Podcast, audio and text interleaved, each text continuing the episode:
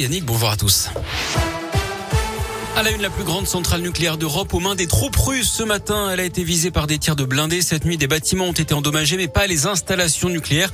Il n'y a d'ailleurs pas de fuite radioactive, assurent les autorités ukrainiennes. L'OTAN dénonce ce matin des bombardements irresponsables qui montrent la nécessité de mettre fin à cette guerre.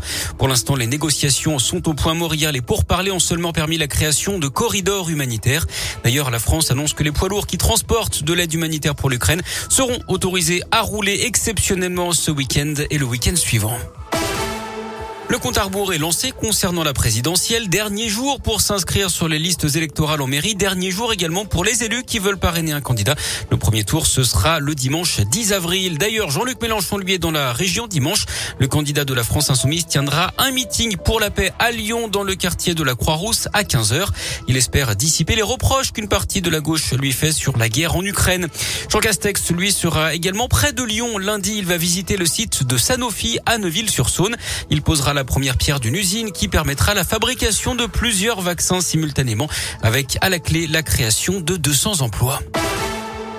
21 blessés, dont 3 graves. C'est le bilan provisoire de l'explosion ce matin dans un immeuble d'Aubervilliers en Seine-Saint-Denis. 200 pompiers ont été mobilisés. Ils craignent en ce moment un effondrement de la structure. Les recherches se poursuivent hein, d'ailleurs pour vérifier s'il y a d'éventuelles victimes dans les décombres. L'origine de l'explosion pour l'instant est inconnue. Une première aux eaux de Saint-Martin-la-Plaine dans la Loire. L'association Tonga Terre d'accueil annonce l'arrivée exceptionnelle de 6 lions d'un coup, de mâles, de femelles et de lionceaux qui ont débarqué lundi. Ils ont été confiés par les propriétaires propriétaires d'un cirque après leur décision d'arrêter volontairement les spectacles avec les lions. Des animaux qui sont arrivés en bonne forme. Hein. Ils ont été installés dans un enclos euh, libéré il y a à peine trois semaines. Souvenez-vous par le départ de quatre lions pour une réserve sud-africaine.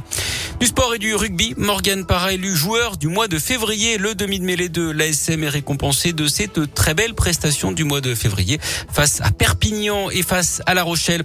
En foot, la 27e journée de Ligue 1, Lyon est à Lorient ce soir à 21h. Dimanche, Saint-Etienne recevra Metz à 13h. Clermont ira à Lille à 17h05.